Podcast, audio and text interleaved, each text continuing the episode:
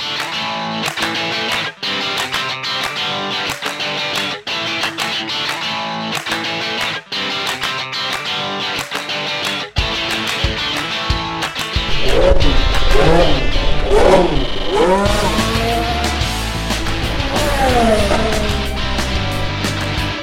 Hallo liebe Motorsportfreunde, herzlich willkommen zu einer neuen Folge von Formel Schmidt. Wir sprechen heute über den Grand Prix von Spanien. Normalerweise sind Barcelona-Rennen ja nicht so die Actionkracher. Schmidt, dieses Mal gab es aber jede Menge Drama und für das größte Drama war Charles Leclerc zuständig, äh, in Runde 26 in Führung liegend ausgefallen.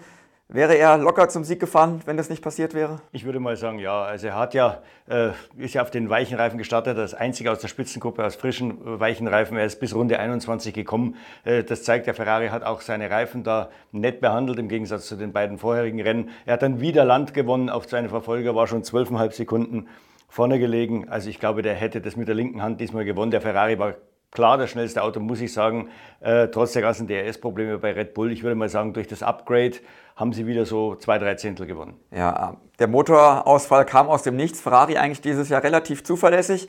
Äh, was war genau das Problem? Äh, ja, es war der Turbolader und die MGUH, aber das ist im Prinzip egal. Äh, er muss da in Monaco schon auf seine dritte Einheit. Das heißt, er wird irgendwann mal die vierte brauchen. Ob der Motor da überlebt hat oder nicht, ist egal. Man kriegt auch für den vierten Turbolader eine Strafe. Also dann werden sie sowieso das, das, das vierte Set nehmen. Also das ist mehr oder weniger gesetzt. Bei Perez ist es ja ähnlich. Der hat schon im ersten Rennen das Problem gehabt, Motor hat überlebt, Turbolader und MGH nicht. Ja, äh, Ferrari mit Technikproblemen, aber auch bei Red Bull. Du hast DRS schon angesprochen, aber es gab vor dem Rennen ja auch schon ein kleines Drama. Die Autos kamen da relativ spät aus der Garage raus. Was, was, da, was war da los? Ja, wir erinnern uns ja an die Geschichte mit Aston Martin in Miami. Gleiches Problem, Sprit zu kalt. Äh, und äh, sie mussten da ewig äh, schauen, dass, der, dass sie die Sprittemperatur hochkriegen. Das ist jetzt nicht mehr eine fixe Zahl, wie es vorher war. Das war ja auch nur eine Interimslösung. Also in Miami waren das 18 Grad. Hier war es wieder 10 Grad unter der Außentemperatur, also so wie es im Reglement drin steht. Äh, Ferrari hat darauf bestanden, da gibt es auch einen Grund dafür. Und wie gesagt, da war Red Bull eben zu tief und die mussten schauen, dass die Sprittemperatur hochkommt, weil in dem Augenblick, wo sie rausfahren und der Sprit wäre zu kalt, äh, wären sie quasi ja, illegal und damit disqualifiziert. Und die FIA kann das genau überprüfen. Also die hat einen Monitor, da sind alle 20 Autos auch die Sprittemperatur drauf. Auf dieser Standard-Benzinpumpe, die jetzt im Catch-Tank sitzt, äh, ist äh, so ein Messinstrument und da kann man jederzeit, also wirklich live, verfolgen, welche Temperatur der Sprit hat. Also da kann keiner auskommen. Insofern wäre es sehr riskant, da einfach mal rauszufahren in die Startaufstellung. Und Max Verstappen ist erst acht Sekunden vor Schließen der Boxengasse rausgefahren. Also das war wirklich knapp. Ja, und dann kam das Problem noch mit DRS dazu. Es hat ja eigentlich schon im, im Qualifying äh, dazu geführt, dass er die letzte Runde nicht gefahren ist.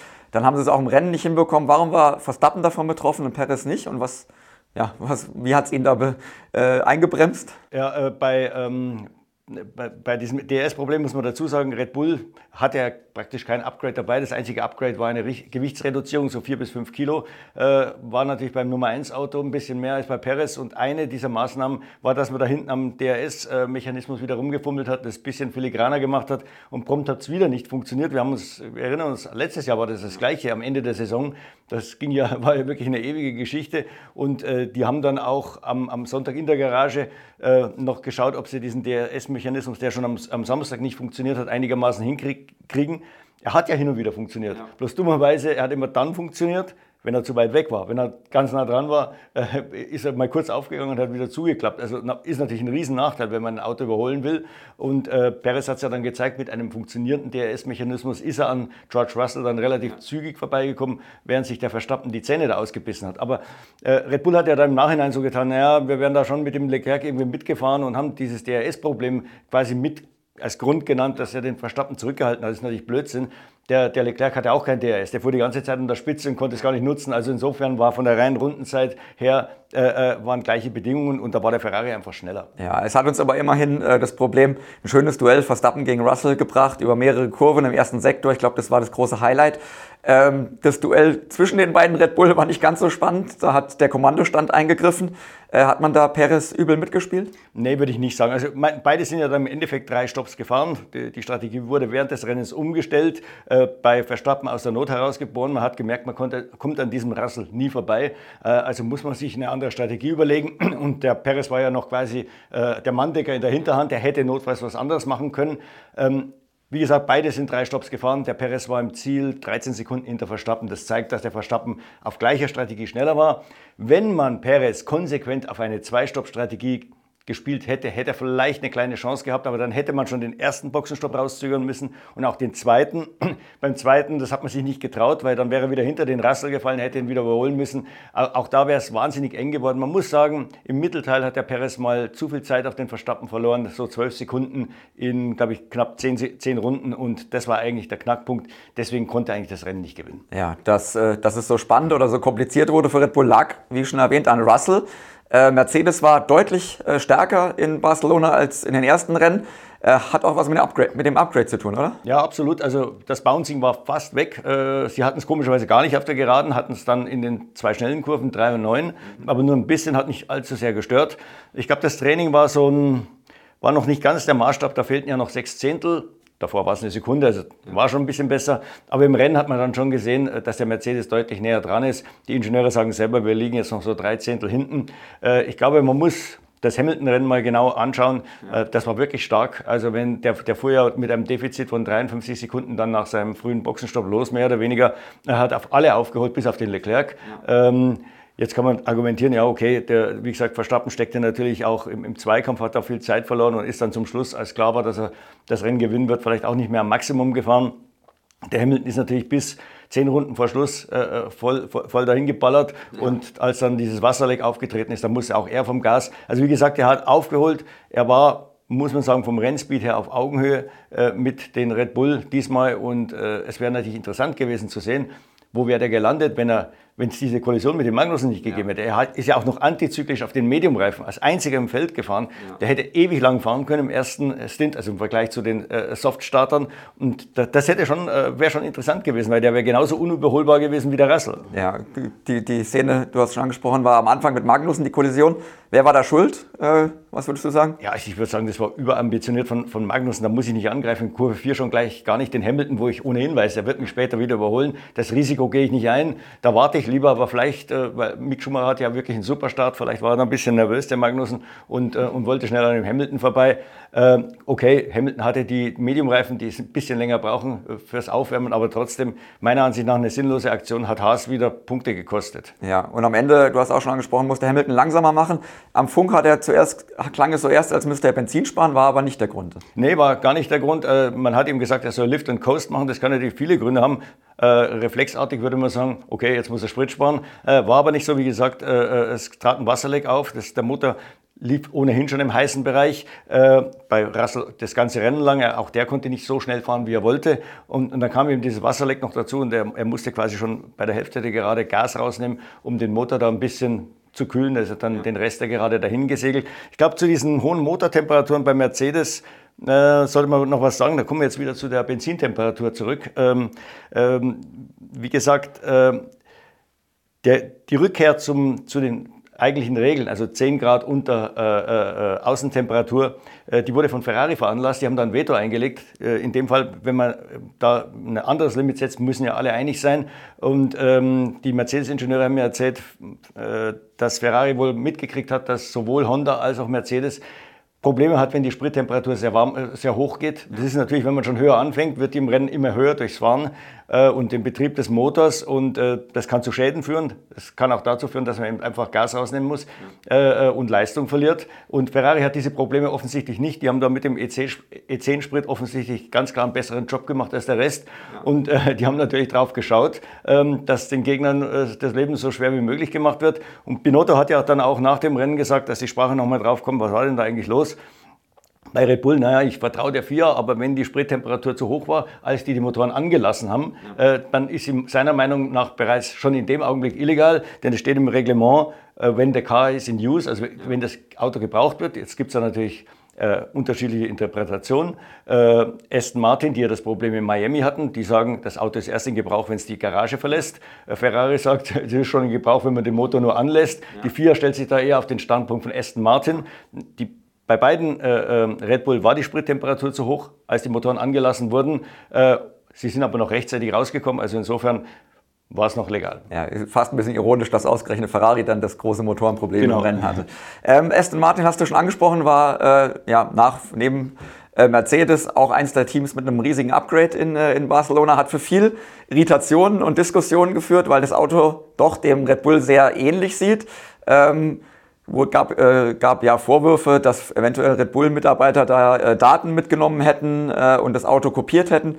Was ist da deine, deine, Informat dein Informationsstand und deine Meinung dazu? Also erstmal muss man, glaube ich, dazu sagen, ja, es ist zwischen den Achsen eine Kopie, das sieht man ja auch, oder eine Kopie zumindest mal ein Abziehbild, sagen wir mal so. Äh, ich sehe das aber jetzt noch nicht ganz so schlimm wie vor zwei Jahren. Also da war wirklich der Racing Point, das war von der Nasenspitze bis zum Heckflügel wirklich eins zu eins der Mercedes aus dem Vorjahr. Diesmal, wie gesagt, beschränkte sich das das Abkupfern auf äh, die Mitte des Autos ist mal das eine. Dann äh, Red Bull hat, äh, hat gesagt, ja, vielleicht haben wir dann IT-Leck, was ich ziemlich bezweifeln würde, weil ich glaube, die Jungs bei Red Bull sind richtig clever und äh, äh, die hatten immer schon immer die Panik, dass ihnen jemand was abschauen könnte. Ich, ich würde mal sagen, die haben das beste IT-System von allen. Da kommt keiner außer dem Newey wahrscheinlich an irgendwelche Daten ran, also so, dass er sie runterladen kann. Ich habe auch mit Adrian Newey gesprochen auch er sieht das ein bisschen äh, übertrieben mit dem IT-Leck.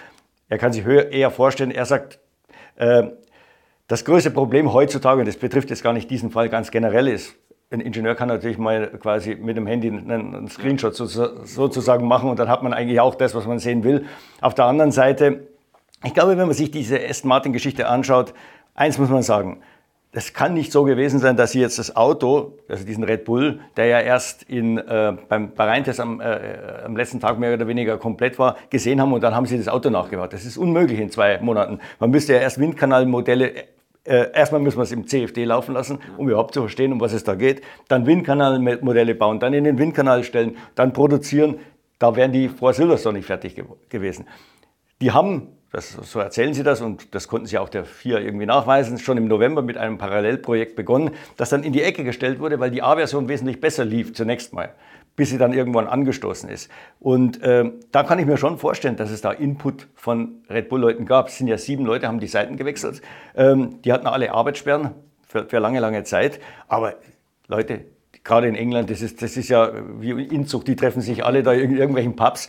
Und dass da mal einer sagt, pass mal auf, bei uns bei unserem neuen Auto, da schauen die, die, die Seitenkästen aus wie eine Rampe. Und äh, keine Ahnung, wir haben da vorne bei dem Einlass in den Diffuser haben wir die und die Kanäle. Das haben die Leute ja im Kopf. Wahrscheinlich haben sie sogar ein paar Daten im Kopf. Gerade Leute, die tagtäglich mit diesem, mit so einem Auto arbeiten, da muss man sich gar, gar keinen CAD-File runterladen oder irgendwas. Also da gab es bestimmt einen Tipp, meiner Ansicht nach. Das wäre sonst verwunderlich. Und dann hat äh, Aston Martin halt auch gesehen, als dann dieser endgültige Red Bull kam mit dieser Delle in, dem, in, diesem, äh, in dieser Rampe und auch den Spiegeln dann. Äh, solche Details kann man natürlich noch schnell nach, äh, äh nachbauen oder ändern an seinem eigenen Konzept. Das geht relativ rasch. Ähm, ich äh, meine auch dies, äh, die, die Kühlung, das ist da nicht groß davon betroffen durch diese Delle. Und Aston Martin hat ja ohnehin, und das muss man Ihnen zugestehen, das haben Sie bei der Präsentation schon gesagt, wir haben das Chassis so gebaut, dass wir quasi mehrere Konzepte verfolgen können. Das muss auch so sein, weil sonst hätten die diese B-Version gar nicht hingekriegt. Das hat eine völlig andere Anordnung der Kühler. Also wenn das Chassis jetzt wirklich nur für diese A-Version gebaut worden wäre, äh, hätten die gar nicht auf Red Bull umstellen können. Ich glaube, eine Sache sollte man zu der Rampe noch sagen, weil sich da viele aufregen. Viele denken, das ist eine Red Bull-Erfindung. Das ist natürlich ein Blödsinn. Gerade dieser 2020er Racing Point, der ja zunächst eine Kopie des Mercedes war, der wurde ja in Mugello, glaube ich, war es, äh, hat dann Andy Green und sein Team haben dann eigene Ideen da einfließen lassen und da kamen schon zum ersten Mal diese, diese rampenförmigen Seitenkästen. Also diese Grundidee der Rampe kam eigentlich von, von Racing Point oder dem gleichen Team. Was ja, Al Alpine und Alpha Tauri haben ja auch die Rampe, Richtig, ja. da fehlte nur die kleine Stufe drin. Also so ganz abwegig ist es nicht, dass da äh, äh auch Aston Martin drauf kommen konnte. Ähm, ja, wie lief das Upgrade? Wie hat es die wirklich nach vorne gebracht, äh, wie Sie es erwartet haben? Ja, zunächst einmal nicht, äh, was vielleicht nicht so äh, nicht verwunderlich ist. Es ist ein komplett neues Auto. Man kann sagen, für Aston Martin beginnt die Saison jetzt quasi äh, neu. Die sind jetzt dort, wo die anderen waren bei den, bei der, in der ersten Testwoche von Barcelona, kann man mehr oder weniger sagen. Das lief ganz gut im freien Training. Äh, da hat man schon gesehen, äh, Vettel war immer in den Top Ten. Auch der Longrun war sehr gut, der war deutlich schneller als der von den Alpinen, die ja dann auch im Rennen ganz gute Leistung gezeigt haben. Äh, aber dann plötzlich im Qualifying ging es rückwärts. Das hatte mehrere Gründe. Sie mussten dann, weil man gemerkt hat, sie sind mit der Kühlung am Limit, sie sind dann auf eine Stufe höher gegangen, hat die Balance ein bisschen nach vorne geschoben. Die Autos haben dann starkes Übersteuern gekriegt, hatten auch Probleme mit dem DRS-Mechanismus. Das nächste war, weder Vettel noch, noch Stroll konnten wirklich ans Limit gehen, weil es war ganz klar die Ansage, der kleinste Unfall und jetzt ist in der A-Version. Die hatten null Ersatzteil, wirklich null, hat mir Andy Green gesagt. Das kommen jetzt bei Monaco ein paar, da zittern natürlich einige, weil in Monaco hat man sich schnell mal was verbogen. Ähm, und das wird sich erst so gegen Baku dann äh, äh, entspannen, diese Situation. Also auch da ist sicher eine gewisse Bremse da. Und äh, du hast ja dann auch mit Mike Craig nach dem, dem, äh, dem Rennen gesprochen. Er hat ja gesagt, sie haben noch nicht mal die größte Kühlversion äh, genommen. Genau, die Aerodynamiker wollen natürlich immer nach unten gehen ans Limit, äh, weil sonst zu viel Abtrieb verloren geht, wenn man da zu viel, mhm. ja, zu viel kühlt, sage ich mal, zu viel öffnet das Auto. Ja. Ähm, Alfa Romeo wollen wir auch noch mal kurz sprechen, wenn wir gerade beim Thema Upgrades sind. Die haben ja auch ein Riesenpaket gebracht. Äh, die haben schon in dieser Saison, Saison, relativ viele Upgrades gebracht. Haben die nicht ihr Pulver jetzt schon komplett verschossen? Und wie hat da das Upgrade funktioniert? Äh, erstmal muss man sagen, also bei Alfa Romeo funktionieren die Upgrades. Sie haben immer so eine, ganz am Anfang gibt es immer so eine kleine Katastrophe. Das war bei den Tests schon so, da mit dem Unterboden, der sich gelöst hat. Dann auch bei, der, bei dem ersten Upgrade diesmal äh, gab es einen Motorschaden. Das war ein alter, ein Freitagsmotor, den es da zerrissen hat, aber den hat es also wirklich äh, äh, äh, im großen Stil zerrissen. Da ähm, sind die Brocken rumgeflogen und allein durch den Explosionsdruck hat es also da die, äh, die, die Verkleidung eben der neuen Version ja. durchlöchert wie ein Schweizer Käse. Und sie hatten dann nur noch eine dabei für den Bottas. Also das, da waren sie auch am Limit, aber es hat, es hat eigentlich die vier Zehntel gebracht, die man sich erhofft hatte. Also insofern, äh, Sauber ist da unglaublich treffsicher. Äh, jetzt zum Budget. Äh, Sauber, hat mir Fred Vasseur erzählt, liegt 10 Millionen äh, Dollar unter dem mhm.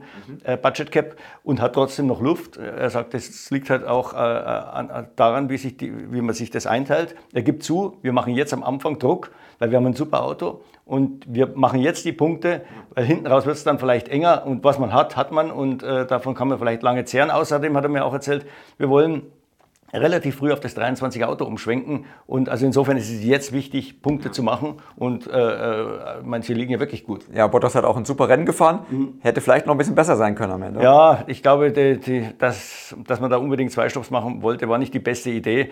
Äh, Im Sinne in den letzten zehn Runden die Reifen eingebrochen. Also bei Mercedes äh, ist man überzeugt, der Bottas hätte sowohl den Sainz als auch den Hamilton geschlagen mit drei Stopps, wenn er das gleiche gemacht hätte jetzt. Ja äh, wie der Sainz zum Beispiel. Der Hamilton ist ja eigentlich ein, ein Zwei-Stopp-Rennen gefahren, weil der erste Stopp, den kann man nicht äh, rechnen. Aber äh, Hamilton war natürlich deutlich schneller als der, als der Sauber, äh, hat, hat dann halt ein bisschen davon profitiert, äh, dass, dass äh, Bottas da eben in Reifenprobleme kam. Ja, nochmal zum Thema Upgrades zurück. Äh, Haas war das einzige Team, das keine Upgrades brachte, war beim Qualifying trotzdem super dabei. Also der Magnussen war ja quasi fast auf Bottas Niveau. Ähm, wie war das möglich? Ja, äh, sie hatten äh, optisch kein Upgrade dabei, äh, tatsächlich aber doch äh, dabei. Das war also wirklich wie in alten Zeiten. Die haben einfach zwei Kohlefaserlagen äh, an einer bestimmten Stelle am Unterboden äh, aufgebracht. Der, der, Boden wurde dadurch noch steifer. Plötzlich hat man gemerkt, kein Bouncing, überhaupt keins. Also runtergingen, immer noch kein Bouncing, wieder runter und sie sind runter, runter, runter bis das Ding dann mehr oder weniger am Boden geschleift hat. Man hat das ja gesehen, die, die, den Funkenflug, das war wie bei Red Bull. Und das Ding hatte richtig Abtrieb und äh, dadurch sind auch beide in die, in, ins Q3 reingekommen. Äh, die waren sehr gut unterwegs, aber im Rennen dann wieder leider Fehler gemacht. Ob das jetzt der Magnussen-Fehler war, meiner Ansicht nach auch ein großer Fehler. Die Zwei-Stopp-Strategie, die kann nicht funktionieren, wenn man den zweiten Stopp in der 30. Runde macht. Also das, das überleben die Reifen nicht 36 Runden. Das hätten sie eigentlich wissen müssen. Und deswegen ging die Reise von Mick Schumacher, der ja noch bis äh, 53. Runde oder so in den Top 10 war, dann wirklich steil bergab. Der hat fünf Plätze verloren in den letzten 15 Runden. Ja, wir haben, uns auch, wir haben auch gehört, dass sich Günther Steiner seine Fahrer ein bisschen vorgenommen hat in, in Barcelona, weil er nicht ganz zufrieden ist. Ja, also bei Mick Schumacher war schon im Training, da ging es natürlich noch um Miami. Ähm, da, die Leistung in, in, in, Barcelona war meiner Ansicht nach in Ordnung. Er hätte sicher noch mehr rausholen können als der zehnte Platz, aber es war schon mal gut, dass er im Q3 war. Das wird Selbstsicherheit geben. Wie gesagt, Magnussen völlig unnötig. Äh, er hätte von dieser, von dieser Position aus eigentlich in die Punkte fahren müssen. Ja, also ein bisschen unter Wert geschlagen. Ähm, Nochmal zu den Upgrades. Nächstes Team ist in Barcelona immer ein Thema, die Technik. Äh, nächstes Team McLaren, mhm. auch ein großes Paket gebracht, äh, viele neue Teile. Ähm, aber am Ende auch zumindest nicht am vorderen Ende des Mittelfelds. Nee, hat mich jetzt ein bisschen, also man ist dort optimistisch, aber mich hat es eigentlich fast ein bisschen enttäuscht. Ich habe sie besser erwartet. Im Endeffekt äh, haben die sich gerade zu ihren direkten Gegnern neutralisiert. Sie sind dort geblieben, äh, wo sie immer waren, also quasi am hinteren Ende des Q3. Äh, diesmal ist Ricciardo reingekommen, aber er hat ein furchtbares Rennen gehabt, also wirklich auf allen Reifen zu langsam. Äh, keiner wusste warum. 45 Sekunden, glaube ich, auf Lando Norris verloren, der noch nicht mal fit war. Ähm, aber Seidel hat uns erzählt, eigentlich macht das Upgrade, was es soll. Und auch hier wir müssen noch lernen ähm, und, und das wird schon noch kommen. Da muss man eben sagen, da ist der Sauber besser gewesen. Der hat viel, viel schneller gelernt und der hat das aus seinem Upgrade rausgeholt, was er wollte. Und ich glaube, da bei Aston Martin und bei McLaren ist noch Luft nach oben. Ja, äh, Upgrades sind ja auch immer ein Thema vom Budget. Budgetgrenze äh, war auch ein großes Thema in Barcelona, ist eigentlich schon ein großes Thema in den letzten Rennen. Äh, Christian Horner und auch die anderen Top-Teams äh, jammern ja ein bisschen, weil die Inflation so hoch ist und ihnen da zu wenig äh, Luft bleibt am Ende. Ähm, wollen jetzt mehr Geld, höheres Budget, äh, angepasst an die Inflation. Ähm, wie siehst du das? Ähm, kommen die damit durch oder setzen sich die Kleinen durch? Es könnte sein, dass es vielleicht zu einem Kompromiss kommt. wenn man dann vielleicht sagt, okay, diese Inflation war jetzt wirklich nicht erwartet. Binotto, Horner und, und auch Toto Wolf sprechen ja von einer höheren Gewalt, mhm. äh, weil man eben A, den Krieg nicht auf dem, auf dem Spielplan hatte und wie gesagt, diese extreme Inflation, da könnte es vielleicht sein, dass man, obwohl es die Regeln nicht hergeben, einen gewissen Inflationszuschlag äh, verteilen würde. Das wären also um die 4 Millionen Dollar und ihn dann aber vielleicht wieder zurücknimmt nächstes Jahr und dann auf Basis der Inflationsrate im September, ja. danach bemisst ja das Reglement, dann nächstes Jahr eben wieder von den 135 plus eben dann die Inflationsrate gibt. Also dass man das nicht drin lässt. Das Problem ist nämlich, wenn man jetzt den 4 Millionen mehr gibt, müssten ja laut Reglement dann drin bleiben. Das heißt, man geht dann schon wieder von einer höheren Basis aus, es wird höher, höher, höher. Und die kleinen Teams äh, haben die Angst, dass man dann irgendwann wieder bei 175 landet, wo man ja ursprünglich loslegen wollte. Ähm, äh, Fred Vasseur ist ja einer der ganz großen Gegner. Er sagt, äh, Leute, es gibt ein Reglement, jeder hat das gewusst, Inflation ist keine höhere Gewalt, das kann passieren, damit muss man rechnen, da muss man sich auch darauf vorbereiten. Und wenn die so viel Geld verballern, äh, dann sind sie selber schuld. Sondern halt, der sagt ganz einfach, Ferrari, Red Bull und Mercedes können ganz einfach den Windkanal abstellen, äh, dann kommen sie auch durch ja. bei der Saison. Also das ist deren Problem. Und äh, er will da überhaupt nicht nachgeben. Alpine, äh, Ottmar Schaffner sagt mehr oder weniger das Gleiche. Er sagt, wenn der Horner nicht kommen kann und irgendwelche anderen Teams, toll, sollen uns heute schon erzählen. dann haben wir dann ein paar weniger Gegner auf der Rennstrecke. Ja, das Horner-Zitat hat ja äh, die Runde gemacht, mhm. dass am Ende quasi die großen Teams gar nicht mehr fahren können. Ja. Wie, wie glaubwürdig ist das oder wie wahrscheinlich ist die Gefahr? Äh, ich, die ist natürlich gleich null. Wie gesagt, dann müssen sie halt einfach aufhören, äh, das Auto zu entwickeln. Der Witz ist ja, diese Top-Teams, die belauern sich ja gegenseitig. Also äh, Binotto hat mir da einen Chart gezeigt, die machen wirklich, das ist so eine ewig lange Liste, alle möglichen Komponenten, die man halt am Auto so sieht und, und einschätzen kann. Äh, da gibt's dann, stehen dann irgendwelche Punkte, wer wann was gebracht hat. Äh, und dieses Entwicklungsbudget wird ja wird eigentlich ganz simpel gerechnet. Man rechnet nicht die Gehälter. Die Gehälter, die müssen die Ingenieure sowieso zahlen, ob die was arbeiten oder nicht, die sind einfach da. Äh, äh man rechnet nicht die Administration, den ganzen Kram, man schaut sich nur die Teile an. Weil äh, äh, natürlich bestimmen die Menge der Mitarbeiter das, was noch übrig bleibt für die Teile. Ja. Und bei, es ist eigentlich auch egal, äh, ob die Teile jetzt äh, neu konstruiert wurden oder ob sie, ob es alte Teile neu sind, weil man halt aufgrund der Lebensdauer neue Teile bringen muss. Weil auch die Windkanalkosten werden rausgerechnet. Auch der Windkanal läuft so oder so die ganze Zeit. Ja. Man braucht ihn ja. Also man schaut sich diese Produktionskosten an und dann, da gibt es eben da so einen Chart. Ferrari sagt, also der Mercedes und der Red Bull müssen eigentlich nach Spanien. Jetzt haben sie vielleicht noch ein kleines Upgrade. Ja. Ferrari hat ein bisschen mehr Luft, aber auch nicht viel. Er, er, hat dann gesagt, also bei uns ist dann eigentlich auch Saisonmitte Schluss. Ja. Dann ist halt Schluss. Ja. Ist das, ist das für die nächsten Jahre dann auch immer so oder ist es dieses nee, Jahr extrem? Dieses Jahr ist extrem, weil ähm, in diesem Jahr waren ja die Autos komplett neu. Man konnte nichts vom letzten Jahr übernehmen. Zum Beispiel 2021, was war ja das erste Jahr unter dem Budget Cap, natürlich noch unter 5 Millionen mehr, also 145. Da hatte man das Riesenglück, dass aufgrund der Homologation praktisch das Dreiviertelauto übernommen wurde. Und das spart schon mal 30 Millionen Dollar ein. Ja, das wird man nächstes Jahr dann wieder erleben. Also da wird dann wird, wird, wird dann auch sehr, sehr viele Teile übernommen. Das, dadurch entspannt sich die Situation. Dieses Jahr ist wirklich das härteste und schwierigste Jahr, eben jetzt auch noch mit der Inflation. Äh, nächstes Jahr, obwohl es dann runtergeht auf 135, dann kommt der Inflationszuschlag, das, da kann man jetzt schon sicher sein, die wird bis September nicht unter 3 wieder fallen. Im Moment steht sie bei 6,1 äh, Prozent. Äh, dann wird es nächstes Jahr wieder leichter werden. Ja, ähm, wir müssen auf Monaco gucken. Wenn es da Unfälle gibt, dann sind die Teams noch mehr am Limit. Genau. Ähm, ist dieses Jahr auch vom, vom Zeitplan her ein bisschen anders. Es wird nicht mehr donnerstags gefahren, sondern erst freitags. Ähm, ja, ist, eine, ist ja eine ganz besondere Strecke. Äh, wie siehst du da das, die Problematik auch mit den neuen Autos dieses Jahr? Ja gut, die Autos sind ja generell sehr, sehr viel härter gefedert und fahren tiefer. Äh, das wird sicher ein anderes Gefühl werden in Monaco für viele. Äh, sollten eigentlich die Autos im Vorteil sein, die in einem größeren Fenster fahren können. Äh, Ferrari gehört da mit Sicherheit dazu. Aston Martin atmet auf, weil sie haben gesagt, mit unserer A-Version, da gab es nur ein, äh, da gab es eigentlich nur eine Einstellung, das war tief und hart. Die konnte man aber nicht fahren, weil dann hat man das Bouncing gekriegt. Gut, das Bouncing sollten wir jetzt nicht erwarten in Monte Carlo, das könnte höchstens beim Tunnel auftreten. Also das wird sicher nicht das große Problem sein, aber es wird ein Problem sein, dass einige Autos vielleicht eben nicht so weich fahren konnten, können, wie man das in Monte Carlo braucht und auch nicht so hoch. Und äh, da kann es vielleicht schon zu, zu, einem komischen Ergebnis kommen. Ja, und überholen ist aber immer noch schwierig, nehme ich an, obwohl die neuen Autos ja, ja das ein bisschen also, verbessert haben. Also in Barcelona hat ganz klar gezeigt, dass es besser geht. Also fahren 43 Überholmanöver, wobei man dazu sagen muss, Barcelona ist natürlich auch ein Reifenrennen und da waren einige Reifen, sind schon in die Knie gegangen, die anderen hatten noch bessere Reifen. Das äh, vereinfacht natürlich das Überholen. Aber äh, aber ich glaube, Carlos Sainz hat es erzählt, also wenn man jetzt mit letztem Jahr vergleicht, wenn es letztes Jahr sehr schwer war zu überholen, ist es jetzt schwer. Mhm. Wenn es, wenn es schwer war, ist es jetzt einfacher. Mhm. Aber Monaco war unmöglich, also gehen wir vielleicht auf sehr schwer. Genau. Ähm, Nochmal vielleicht auf Mercedes zurückzukommen. Äh, mit dem Upgrade, was sie gebracht haben, die waren ja sehr optimistisch jetzt, was auch die nächsten Rennen angeht. Erstmal die Prognose für Monaco. Und glaubst du, dass die wirklich am Ende nochmal in den WM-Kampf eingreifen können? Ja, also Monaco bin ich mir nicht ganz so sicher. Auch äh, Toto Wolf äh, war noch ein bisschen skeptisch. Das war ja nie ihre Paradestrecke, schon in der Zeit, äh, wo sie noch wirklich um den Titel mitgefahren sind. Ist, wie gesagt, eine besondere Strecke. Normalerweise war das Fenster des Mercedes auch relativ klein.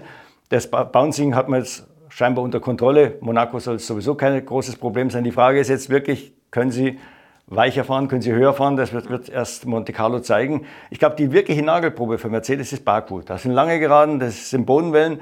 Wenn da das Bouncy nicht wieder zurückkommt, dann glaube ich ja, dann fahren die noch um zumindest mal im Siege mit. Ja. Äh, WM-Titel, sie sind nicht so weit weg von Ferrari und Red Bull, obwohl sie ja eigentlich da immer bloß um Platz 5, 6 ja. oder wenn es mal gut läuft, Platz 3 rumfahren. Also äh, theoretisch wäre da schon noch was möglich, aber wie gesagt, Baku müssen sie liefern. Sie haben jetzt auch ein bisschen Zeit, das Auto zu entwickeln. Sie haben ja gesagt, jetzt beginnt eigentlich erst die normale Fahrzeugentwicklung. Jetzt haben wir mal dieses große Problem aus dem Weg geschafft und jetzt geht's los. Also ich glaube, das Auto hat Potenzial, egal welcher Konstrukteur, auch der Konkurrenz. Alle sagen, wenn das Ding mal funktioniert, das ist so anders. Aber jeder probiert das ja mal ein bisschen, was die da machen. Das könnte ein echter großer Schritt sein. Ja, aber dein Favorit für Monaco ist Ferrari. Ferrari. Okay. Ja, wir sind gespannt. Für Charles Leclerc wäre es natürlich wichtig, jetzt wieder zurückzuschlagen, nachdem er die WM-Führung äh, verloren hat. Monaco, sein Heimrennen war bisher noch nicht immer so gut für ihn, hat noch, äh, ist da glaube ich immer ausgefallen und hat, ist noch nie ins Ziel gekommen. Äh, jetzt wird es also mal Zeit, den Fluch äh, ja, zu, zu schlagen, zu besiegen ähm, und den Erfolg einzufahren. Ich glaube, äh, er wünscht sich nichts mehr. Wir sind natürlich auch wieder vor Ort in Monaco äh, diese Woche und melden uns dann spätestens äh, nächste Woche dann wieder mit einer neuen Folge von Formel Schmidt. Bis dahin, auf Wiedersehen. Servus.